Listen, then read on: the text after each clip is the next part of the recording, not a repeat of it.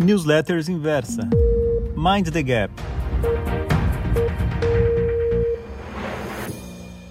Olá, leitor. Aqui é o Marink e na newsletter de hoje eu quero falar sobre Basel e engenharia financeira.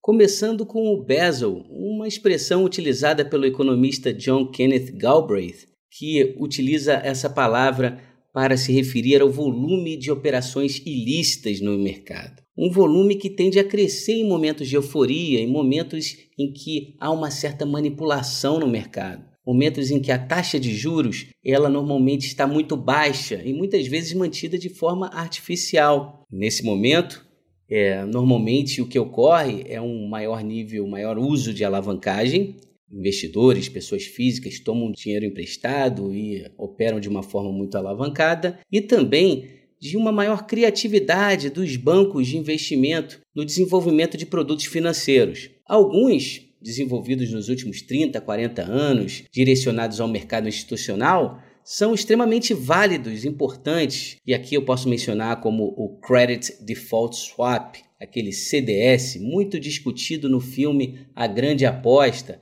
aquele inspirado no livro do Michael Lewis, The Big Short. CDS foram criados lá pelo JP Morgan nos anos 90 e tem aí um, uma utilização muito oportuna no mundo institucional. Agora existem alguns produtos que são mais que são guiados, que são direcionados às pessoas físicas. O produto do momento hoje nos Estados Unidos, na verdade, é o SPAC, SPAC, S-P-A-C, uma sigla que quer dizer empresa de propósito específico com o objetivo de adquirir novas empresas. Essas SPACs, elas normalmente é, elas são lançadas, são empresas que não têm uma atividade operacional, que acaba promover, acaba sendo fundida com uma outra empresa já existente, com ações listadas na bolsa, num processo conhecido como uma fusão reversa, de forma que o dono da SPEC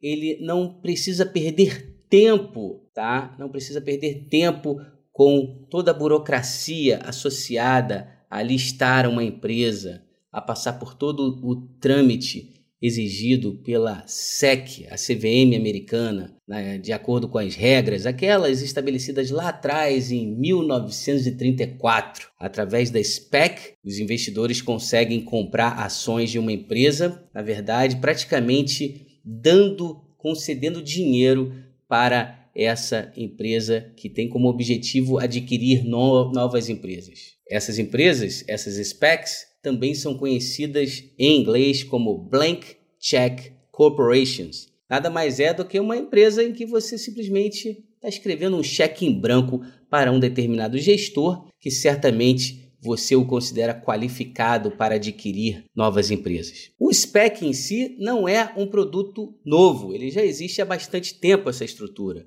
Em 2016, o volume de captações via SPEC foi por volta de 3 bilhões de dólares. Só que agora, já em 2019, a gente teve um volume maior de 13 bi. E 2020 a gente já começa a ver novas operações com dinheiro muito barato. O que não faltam são ideias. Recentemente, uma das specs que mais despertou a atenção dos investidores foi uma envolvendo o gestor Shamath Palihapitiya. Shamath é um gestor muito respeitado, foi um dos primeiros investidores da Facebook e ele acabou comprando 49% da empresa Virgin Galactic, a empresa é, que tem como objetivo fazer voos espaciais. A euforia no mercado foi tanta que o preço da ação subiu bastante. O preço da Virgin Galactic, que era a empresa listada na bolsa, chegou a atingir 36, 37 dólares e já vale já a metade disso. E é justamente por isso que eu te chamo a atenção.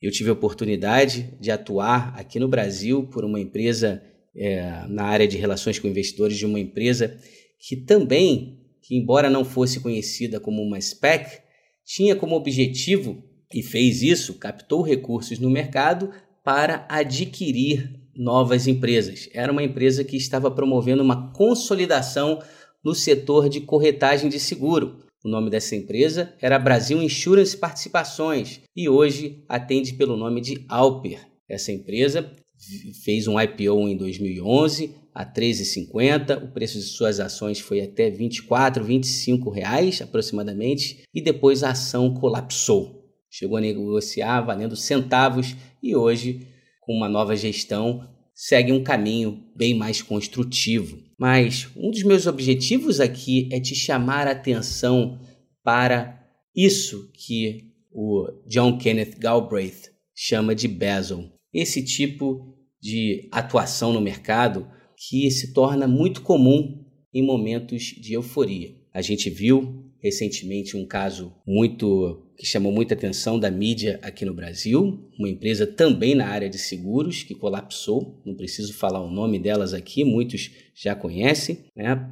Mas é, é algo que é muito comum, né? Não só aqui, mas lá fora. Chama atenção também o caso da Boeing, a empresa construtora de aviões aqui, que muito discutida pelo nosso querido Ivan Santana, que no auge, no momento em que a Boeing estava lá próxima a 400 dólares, em suas colunas na Inversa Publicações, a Warm Up, o Ivan nos chamou a atenção do risco que era investir nas ações da Boeing, né? Boeing em inglês. Eu acabo sempre, às vezes, na pronúncia aqui. Mas o fato é que a Boeing, naquela ocasião, tudo caminhando muito bem, teve uma tinha não faltavam oportunidades para a Boeing se recapitalizar, aproveitar a circunstância, né, o momento favorável do mercado em 2018, em 2019 e fortalecer o seu balanço. Mas não, a diretoria preferiu simplesmente captar recursos no mercado para recomprar suas ações. Veio a pandemia, que sucedeu uma crise que já estava muito